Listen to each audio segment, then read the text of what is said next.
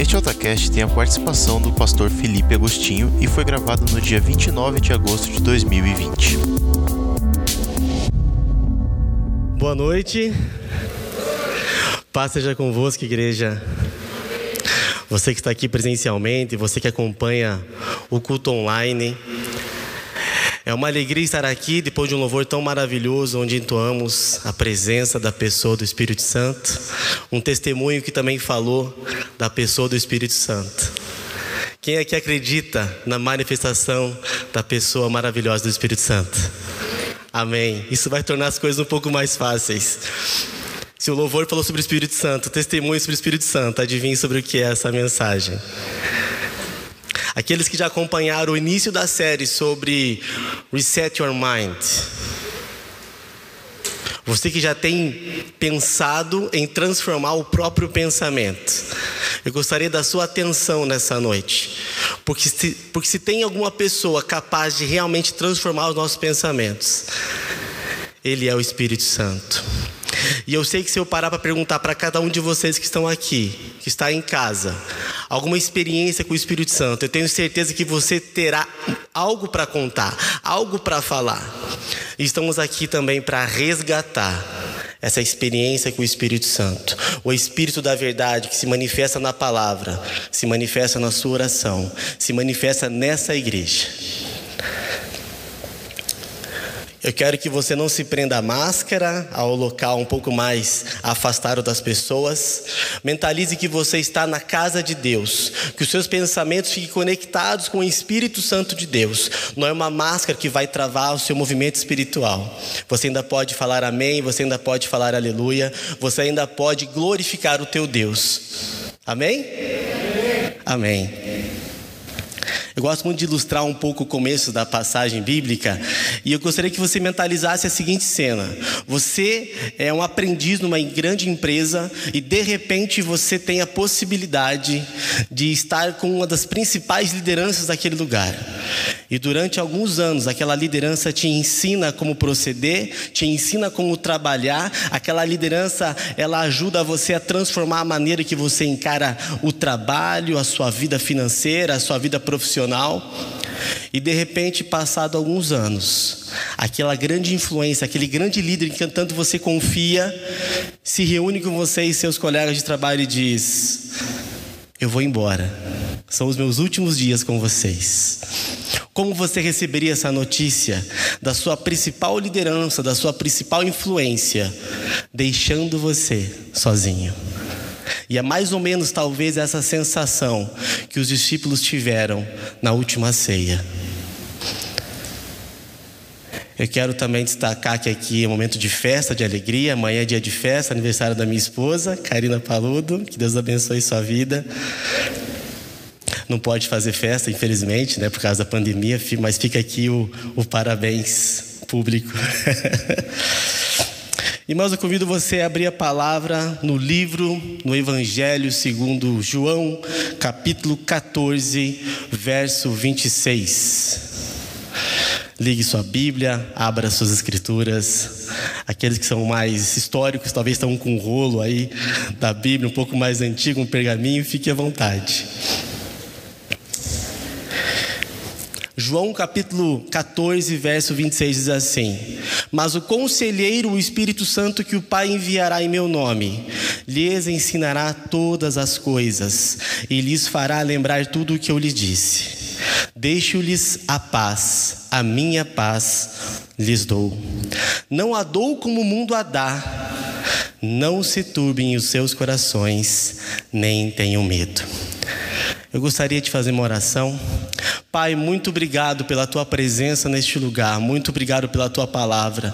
Se eu puder pedir alguma coisa, que o Senhor envie os teus anjos, os teus ministradores neste lugar, para abençoar a vida dos meus amigos que aqui estão, que sejam enviados também para as casas daqueles que acompanham essa pregação, este culto maravilhoso, porque Deus é espírito e se manifesta em espírito no coração daqueles que o adoram, no coração daqueles que o servem, no coração daqueles que o conhecem. Pai, guia essa mensagem, guia as minhas palavras e que o teu Espírito Santo venha confrontar o nosso coração e os nossos pensamentos, em nome do Senhor Jesus. Amém. Essa passagem de João capítulo 14, eu gostaria de fazer rapidamente o contexto. A gente volta ali para o capítulo 12. Capítulo 12, nós temos Jesus, ele vai a Betânia visitar o amigo que ele tinha ressuscitado, Lázaro. O encontro do ressuscitado com aquele que ia ressuscitar. E ali faltam seis dias para Páscoa. Jesus sai de Betânia, se encaminha para Jerusalém, talvez nove quilômetros.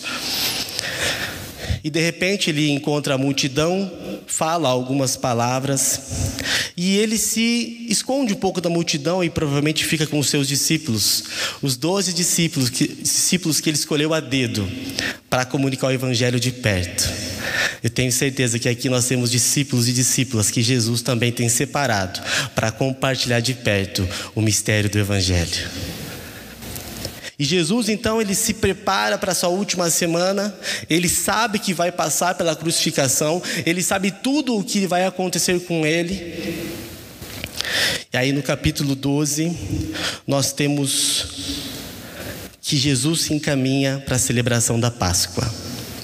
A celebração da Páscoa, naquele contexto, significava a celebração dos judeus pela libertação do Egito. E já no começo dessa, dessa mensagem eu queria perguntar a você: se na Páscoa com Cristo você celebra a libertação do teu Egito, ou ainda o seu coração tem alguns pensamentos da sua vida no Egito? É claro que aqui é uma linguagem figurada, mas será que a tua passagem para conhecer o Salvador ainda não deixou os teus pensamentos aprisionados na vida que você tinha no Egito? Essa semana eu comecei o devocional sobre o livro de Daniel e algo me chamou muito a atenção. Daniel, ele vai para o palácio servir ao rei, mas a Bíblia diz que ele era prisioneiro em Israel. O Espírito Santo falou ao meu coração que eu estava prisioneiro em Israel. Eu estava aprisionado em alguns pensamentos antigos. Deus quer pessoas aqui libertas, não só fisicamente, mas que, as, que o pensamento, as memórias, as lembranças sejam livres também. Que você consiga, com o poder do Espírito Santo, se livrar dos pensamentos e das memórias do Egito. De repente, então, Jesus está com seus discípulos e a Bíblia diz que falta um dia para a Páscoa, é a última ceia. E aí, vocês sabem o que acontece. A cerimônia do lava-pés, Jesus lava os pés dos discípulos. E ele sabia que um dos discípulos o trairia, Judas Iscariotes. Ele senta à mesa depois de lavar os pés e ele profetiza o que haveria de acontecer. De repente, Judas faz o que ele deveria ter feito, se afasta dos discípulos, e então Jesus fica com os seus onze discípulos restantes e comunica que ele haveria de ir embora. Eu imagino o impacto dessa notícia. Três anos caminhando com o teu líder, três anos caminhando com a pessoa que transformou os seus pensamentos, três anos da pessoa que ensinou você sobre o Antigo Testamento, sobre o que haveria de acontecer, sobre a importância de transformar o caráter. De repente, aquele líder fala: Eu vou deixar vocês, eu vou para o meu pai. Mas a promessa de Jesus é que ele deixaria alguém em seu lugar. Jesus voltaria ao Pai, mas ele deixou a promessa de que alguém estaria conosco o tempo todo para nos lembrarmos das palavras de Jesus, para nos lembrarmos das ordenanças de Jesus e da vontade do Pai.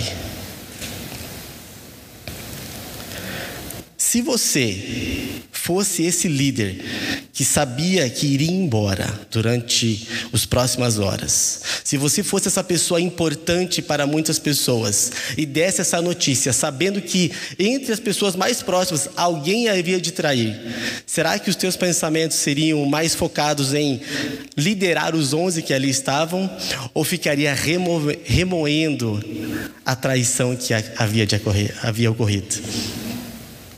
Os nossos pensamentos, eles vão frutificar baseado naquilo que nosso coração está envolvido. A boca fala do que o coração está cheio. Jesus sabia daquela traição, mas em vez de gastar tempo apontando o pecado de Judas, ele disse: Faz o que tem que fazer. Eu ainda tenho algum tempinho aqui com os meus discípulos e eu vou aproveitar esse tempo para orientar, para discipular. Eu não sei se você já passou por algum processo de liderança e alguma pessoa te feriu, te ofendeu.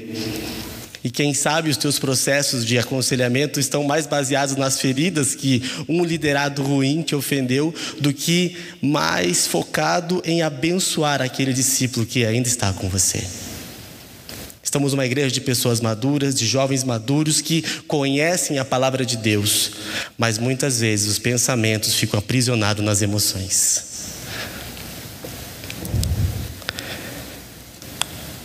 E aí começa o capítulo 14. O capítulo 14 de João, ele é um dos mais conhecidos e é onde tem essa promessa de que Jesus deixaria o Espírito Santo. Ele diz: Pediria ao Pai auxiliador. O mundo não pode receber esse Espírito porque não pode ver nem conhecer, mas vocês o conhecem porque ele está com vocês e viverá em vocês. Aquele que aceita e obedece os meus mandamentos prova que me ama, e a pessoa que me ama será amada pelo meu Pai, e eu também a amarei e lhe mostrarei quem sou. Quem sabe você pensa que ama a Deus, quem sabe você pensa que serve a Jesus, mas aquele que ama obedece. Uma maneira de confirmar se o teu pensamento de amor a Deus, se a tua convicção mental de amor a Deus, ela realmente se realiza na prática, é verificar se você observa os mandamentos de Jesus. Se você não tem conseguido, a boa notícia é que ele deixou um auxiliador. A boa notícia é que ele deixou um consolador para te auxiliar a lembrar dos mandamentos de Jesus, a lembrar da vontade do Salvador para a sua vida. Por isso, talvez o primeiro tópico aqui para falar do Espírito Santo sobre os nossos pensamentos é que o Espírito Santo nos leva ao arrependimento. João 16, verso 7 em diante diz assim: Mas eu lhes afirmo que é para o bem de vocês que eu vou. Jesus falando. Se eu não for, o conselheiro não virá para vocês. Mas se eu for, eu o enviarei. Quando ele vier, convencerá o mundo do pecado, da justiça e do juízo. Do pecado, porque os homens não creem em mim. Da justiça, porque vou para o Pai e vocês não me verão mais. E do juízo, porque o príncipe deste mundo já está condenado. Tenho ainda muito que lhes dizer, mas vocês não o podem suportar agora. Pecado, justiça e juízo. Provavelmente você já ouviu essa frase em algum lugar, em alguma mensagem. Mas o que ela realmente tem impactado os seus pensamentos? O que você pensa quando vem a questão do pecado, da justiça e do juízo? Se não fosse importante, não estaria na palavra, ainda mais nesse texto em João 16. Se nós precisamos do Espírito Santo para nos arrepender, não é apenas a tua mera convicção que fará isso. Nós precisamos nos render ao Espírito Santo para compreender o que é arrependimento. Essa semana, uma pessoa, uma amiga muito próxima, ela sentiu de orar comigo, com a minha esposa, e nós estávamos muito é, preocupados com o que rumo tomaria aquela oração. E de repente nós entendemos que o que o Espírito queria era um arrependimento de coisas que nem lembravam mais. Às vezes nós nos acostumamos na caminhada cristã, nós vestimos a nossa cara de cristão, nossa roupa de cristão, o nosso Facebook é cheio de versículo bíblico, o nosso Instagram está lotado de compartilhamentos e histórias sobre versículos bíblicos, mas nem sempre nós damos espaço ao Espírito a apontar o que nós precisamos arrepender. João 16 continua: Mas quando o Espírito da Verdade vier, ele os guiará a toda a verdade, não falará de si mesmo, falará apenas o que ouvir, e lhes anunciará o que está por vir. Ele me glorificará, porque receberá do que é meu e tornará conhecido a vocês. A Bíblia diz que o Espírito Santo, ele vai trabalhar na regeneração do homem. Por isso, mais um convite que eu faço a você é convide o Espírito Santo a apontar o que você precisa se arrepender. Convide o Espírito Santo a apontar aonde você tem falhado. E nem sempre são coisas grandes, são grandes pecados onde você se assusta quando o teu próximo faz. Mas o que o Espírito Santo quer é que você melhore de glória em glória a partir do ponto que você está hoje. Não se convença olhando o pecado ou a vida dos outros e se achando que está num nível mais elevado, mais importante, superior de evangelho, porque o Espírito Santo com certeza tem algo a apontar no teu coração. Falhas, pequenas falhas, gestos e pensamentos. Pensamentos que ficaram do Egito, pensamentos que ficaram por feridas, pensamentos que podem ser transformados pelo poder do Espírito Santo. É a obra do Espírito que transforma a nossa mentalidade antiga. Se para nós às vezes não é fácil entender isso, imagine para aquele povo judeu seguindo a Jesus. Para eles o Espírito Santo se manifestava para reis, profetas e sacerdotes. E de repente a promessa de Jesus é: vai ser diferente, todo mundo vai receber. O Espírito Santo será derramado sobre toda a carne. E isso já é um convite para nós essa noite. Se você não percebe esse derramamento do Espírito sobre a tua vida, a palavra diz que toda a carne vai receber servos e servas. Não é mais para reis, não é só mais para profetas, mas é para todos aqueles que buscam o Espírito Santo. Nossa igreja, quem já participou das campanhas, né, do meio de ano, do final do ano, o último culto é a busca do batismo com o Espírito Santo. E quanto isso tem bloqueado a nossa vida muitas vezes, e eu me lembro da minha experiência com o batismo do Espírito Santo. É, eu lembro da, da minha caminhada cristã, desde criança, minha mãe colocava eu e ela para orar, tinha um tapete lá em casa, colocava um radinho. Na minha época não tinha Spotify, na minha época não tinha essas facilidades, então tinha um LP, uma bolachona assim com uma oração. Minha mãe colocava aquela oração na sala, nós dobrávamos os joelhos e buscávamos ali o que nós precisávamos. Minha mãe super intercessora, então geralmente a intercessora, né, vai puxar a oração para guerra, para batalha, e foi mais menos assim que foi a minha infância. E talvez ali eu tivesse alguma experiência com o Espírito Santo, mas eu não tinha consciência disso. Então eu, eu ia para a igreja com um pensamento: eu ainda não fui batizado no Espírito Santo. E a igreja que eu participava era uma igreja pequena, então não tinha a facilidade que temos aqui, com retiro todos, todos os anos. É, nós temos aqui na primeira igreja a facilidade de vários retiros, da possibilidade da chácara. Onde eu participava, onde eu congregava, não tinha isso. E eu nunca tinha participado de um retiro na minha vida. De repente, surge a oportunidade do retiro e falaram, ó, oh, vai vir alguns ministradores americanos. Quando fala que vem americano, né, parece que vai vir um pouquinho, vem um upgrade espiritual ali à frente. E de repente eu fui com muita expectativa para aquele retiro. Eu me lembro de fazer a minha mochilinha, colocar até algumas folhas sulfite no final, assim, né, porque eu iria aprender coisas novas, ia ser diferenciado. Eu lembro que uma noite tive a ministração, veio uns americanos, eu não entendia nada de inglês na época. Ela perguntou: O que, que você precisa? Eu disse: Eu não sinto Deus enquanto eu oro. Eu achava, a minha mentalidade era de que eu não sentia Deus na minha oração. Eu imagino, imagino o quanto isso tinha travado a minha experiência com Deus, porque eu ia para a oração, eu ia para a igreja e achava indigno da presença de Deus, e eu achava que eu não desfrutaria da presença de Deus. E aquela, aquela senhora americana orou pela minha vida, falou para eu não me preocupar, que Deus estava presente, mas aquilo não me satisfez. Na noite seguinte seria né, o ápice do retiro. Ia ter uma ministração do Espírito Santo e eu fui com muita expectativa para aquele momento. E eu lembro, era uma cidade em outro estado, uma igreja quadrangular também. E, e foi um derramar de Deus muito intenso. Sabe aquele culto que você nunca esquece na tua vida? Sabe quando Deus vem de maneira intensa e poderosa e você fala: Meu Deus, está todo mundo recebendo, menos eu? Menos eu era eu.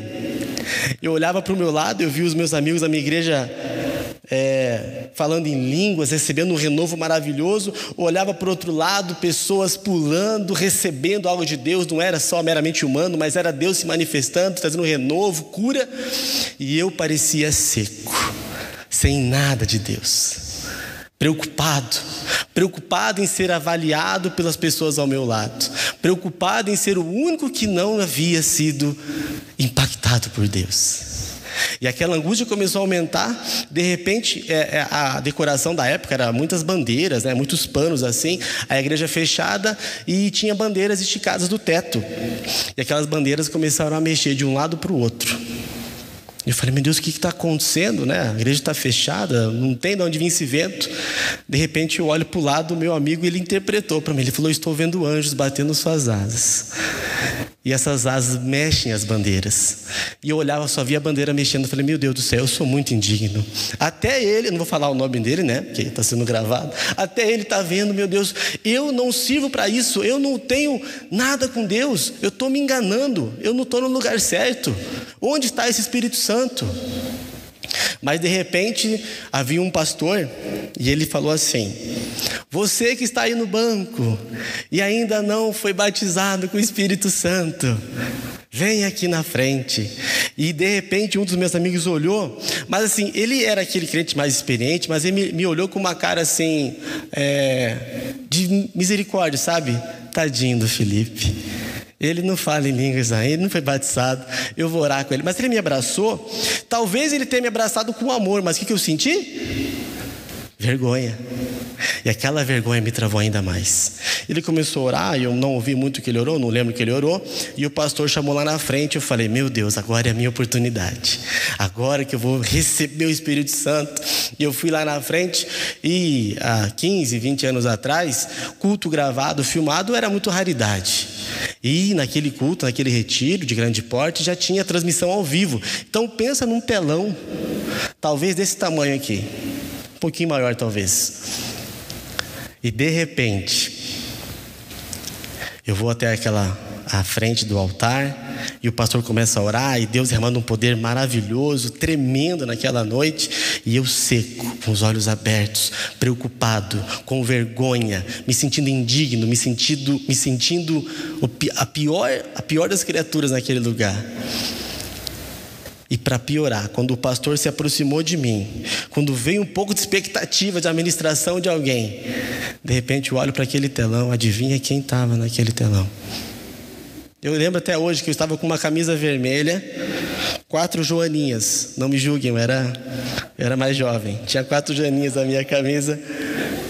E todo mundo recebendo, recebendo, e falei, meu Deus, agora, além de estar né, com vergonha da minha igreja, agora todo mundo nesse retiro vai saber que eu não sou alguém batizado no Espírito Santo. E de repente, quando aquele pastor colocou a mão, começou a ministrar na minha vida, o meu pensamento era só o quê? Eu sou a vergonha da minha igreja. Eu sou o indigno da minha igreja. E agora todos sabem da minha vergonha. Vocês acham que eu consegui me conectar com Deus naquele momento? Minha preocupação é: quanto tempo eu vou durar naquela transmissão? Primeira oportunidade que o pastor começou a empurrar, falei: ah, é agora. Eu vou cair de uma vez, que aí ninguém vai lembrar mais de mim. Parecia até que a Joaninha aqui estava no espírito, menos eu. E eu larguei meu corpo, caí no chão e voltei totalmente frustrado para o banco. Qual foi o meu problema? Eu quero trazer para vocês quais foram os meus erros. Meu primeiro erro, me preocupar com aqueles que estavam ao meu lado. A tua relação com Deus ela é individual. A tua relação com Deus, com o Espírito Santo, é individual no seu quarto. Eu não precisava da aprovação daqueles à minha volta para saber se eu tinha ou não tinha vida com Deus. Os meus pensamentos não estavam alinhados com os pensamentos que Deus tinha a meu respeito. Meu segundo erro foi depositar nas pessoas toda a expectativa de encontrar Deus. O Espírito Santo já foi ministrado sobre minha vida, o Espírito Santo estava em mim, eu precisava orar a Ele. Eu estava totalmente passivo naquela relação. O Espírito Santo, o auxiliador, aquele que está ao nosso lado, aquele que é como Jesus, um Deus, está ao meu lado, está ao seu lado para ministrar e te entregar poder. Não tenha medo, não tenha vergonha e não se limite por conta das outras pessoas. Quantas vezes você não foi receber uma oração de batismo com o Espírito Santo porque você estava preso nos pensamentos? Quantas vezes os teus pensamentos impediram a tua ação de busca ao Senhor, impediram a tua ação de oração? Quantas vezes em oração você falou: Eu não vou nem orar, porque quem sou eu para orar sobre isso? Se fosse o pastor Carlinhos, se fosse o pastor Silas, aí sim alguma coisa ia acontecer, mas quem sou eu para orar, ministrar a vida de alguém? Nossas culpas e nossos medos, elas travam a nossa relação com o Espírito Santo e ela ela bloqueia os nossos pensamentos. Mas Jesus prometeu para seus discípulos e para você e para mim que ele enviaria o Espírito da verdade e ele estaria em nós. O Espírito Santo está em você. Se você quiser buscar o poder, ele está em você. Será que você não tem limitado o teu pensamento de que somente alguns líderes vão ter a graça de se manifestar abundantemente no Espírito Santo?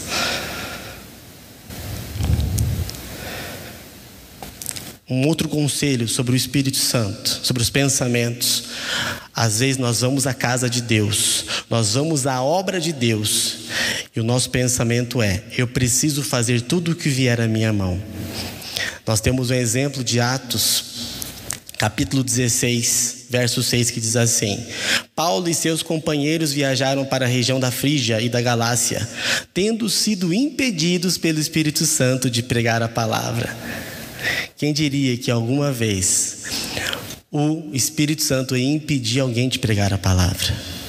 Será que o Espírito Santo não estava interessado na pregação do Evangelho? Nós precisamos buscar o Espírito Santo para saber o que fazer e saber o que não devemos fazer. Quantos de nós estamos com a agenda lotada de coisas que Deus não te pediu para fazer? Quantos de nós temos a agenda lotada apenas para fazer o que os outros pediram? E aí você fala: Eu não tenho tempo para orar porque eu estou fazendo a obra.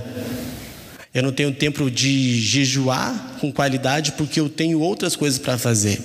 Submeta a sua agenda, submeta a sua vida, submeta a sua vontade e os seus pensamentos ao Espírito Santo. Um outro Detalhe muito importante, nós vemos em Judas, capítulo 1, verso 18 a 20. Nos últimos tempos haverá zombadores que seguirão os seus próprios desejos ímpios. Esses são os que causam divisões entre vocês, os quais seguem a tendência da sua própria alma e não têm o espírito. Edifiquem-se, porém, amados, na santíssima fé que vocês têm, orando no Espírito Santo. Acho muito forte essa passagem porque existem pessoas que a Bíblia diz aqui, não tem o espírito, mas é a própria alma que está conduzindo. Quantos de nós temos dado ouvido a pessoas que se movimentam pela sua alma, pela sua emoção, mas não têm o Espírito Santo? Quais são os líderes, quais são as referências que têm transformado os seus pensamentos? Imagina o risco da sua mente estar absorvendo palavras e ensinamentos de líderes que causam divisão. Imagine a sua mente sendo encharcada de pensamentos de líderes que tendem a sua própria alma. Peço ao Espírito Santo para revelar. Eu lembro de uma vez que eu comecei a acompanhar um pastor famoso. E o Espírito Santo me trouxe uma visão que aquele pastor ele queria ser um homem de ferro, mas ele não tinha condições. Foi um jeito sutil do Espírito me dizer: ele quer ser, mas ele não tem ainda algo em mim. Peça para o Espírito Santo revelar quem você pode ouvir e quem você deve deixar de ouvir. O Espírito Santo é o Espírito da verdade. E será que não tem alguém te dizendo alguma mentira confortável, tornando o evangelho menos pecado, menos justiça e menos juízo? Se as referências que falam de justiça para você não se relacionam com o Espírito Santo, é muito importante você estar focado no Espírito Santo.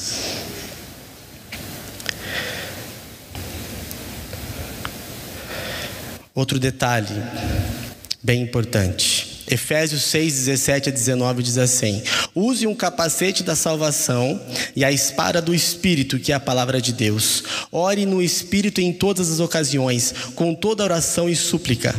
Tendo isso em mente, estejam atentos e perseverem na oração por todos os santos.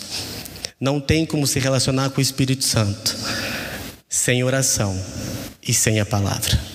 A palavra é a espada, a palavra é que vai te alimentar, a palavra vai te mostrar quem é o Espírito Santo, como é o Espírito Santo e como ele se relaciona com você. Você não tem uma vida no Espírito plena sem uma vida de oração. E no mundo, ca... no mundo caótico que temos hoje, é cada vez mais difícil acharmos tempo para a oração, para a busca. Eu lembro de uma vez que eu estava em uma grande luta, uma grande batalha financeira, familiar. Sabe quando tudo parece que está fechado? Sabe quando tudo parece que não tem mais solução e você vai para a oração e você está ali totalmente entregue àquela situação de desespero? E eu me lembro de estar em casa uma noite e foi perto de um período que o pastor Carlinhos falou para de um de uma, um fundo musical interessante para oração. Eu estava com dificuldade em orar, eu falei, vou por aquele fundo que o Carlinhos falou. Pesquisei no YouTube, coloquei fone de ouvido e falei, Espírito Santo, eu preciso, eu preciso de uma resposta. Eu não sei o que fazer amanhã. Eu não sei como vai ser os meus próximos dias. E somente o Espírito da verdade vai poder me dizer. E foi bem interessante porque o Espírito Santo me revelou que tudo aquilo que eu estava preocupado, em alguns meses iria se resolver. Deus me mostrou naquela noite como ficaria a minha família daqui a alguns anos. Deus me mostrou como seria a minha família daqui a alguns anos. Era como se fosse o próximo capítulo do Netflix. Ele antecipou a minha vida para dizer: fique em paz. Tá doendo agora, tá difícil agora, mas o próximo episódio você vai desfrutar. O próximo episódio da sua vida vai ser de paz, de tranquilidade. Aquilo que dói hoje não vai doer mais. Às vezes, o Espírito Santo está pronto para dizer como vai ser tua vida daqui no futuro, mas você tem tanta ansiedade que só pensa no presente. Caminhando para o fim, nós temos uma passagem bem importante e eu nasci em 89, mas teve um filme em 88 que foi o filme do Rambo. Não sei quem já viu o filme do Rambo. E tem um filme dele, que acho que é o Rambo 3, 88. Ele tem um ferimento aqui, acho que é a bala. E aí, na ânsia de resolver aquele ferimento, o que, que ele faz? Ele coloca fogo no ferimento para estancar o sangue. É uma cena bem vigorosa, assim, bem hollywoodiana, né? E ele, né, com toda a sua força, sua bravura, coloca fogo ali para estancar o ferimento. Isso chama-se cauterização. Nós temos um versículo que mais ou menos usa essa figura de linguagem, que está em 1 Timóteo capítulo 4, verso 1 a 2, e diz assim: o Espírito diz claramente que nos últimos tempos alguns abandonarão a fé e seguirão espíritos enganadores e doutrinas de demônios. Tais ensinamentos vêm de homens hipócritas e mentirosos que têm a consciência cauterizada. Essa é a figura da cauterização antiga. Né? É o fogo que vai para o ferimento. Para você já conectar teu coração em Deus. Às vezes a tua dificuldade com o Espírito Santo é que você mesmo cauterizou a tua mente porque alguma situação com líderes, pessoas, de que opera em ti. Esse poder do Espírito Santo, por meio do Espírito, nós conseguimos fazer coisas que ainda nem pensamos ou pedimos, infinitamente, abundantemente. O Espírito Santo, ele é capaz de abrir esse caminho onde nem os teus pensamentos alcançam porque Ele é capaz de guiar os seus pensamentos a lugares inalcançáveis, inatingíveis. Não limite mais a sua vida pelos próprios pensamentos e peça, Espírito Santo, se há pedidos e pensamentos que eu não alcanço, por favor, leve as minhas orações, me ensina a orar para alcançar esse lugar. Pai, entrego o coração, a mente dos meus amigos que o Espírito Santo venha falar, Pai, das áreas específicas que não foram entregues ao Espírito Santo. E que haja, Pai, um mover dos pensamentos transformados pelo Espírito Santo. E que o poder venha trazer aquilo que nem eles pediram e nem aquilo que eles pensaram. Em nome do Senhor Jesus. Amém.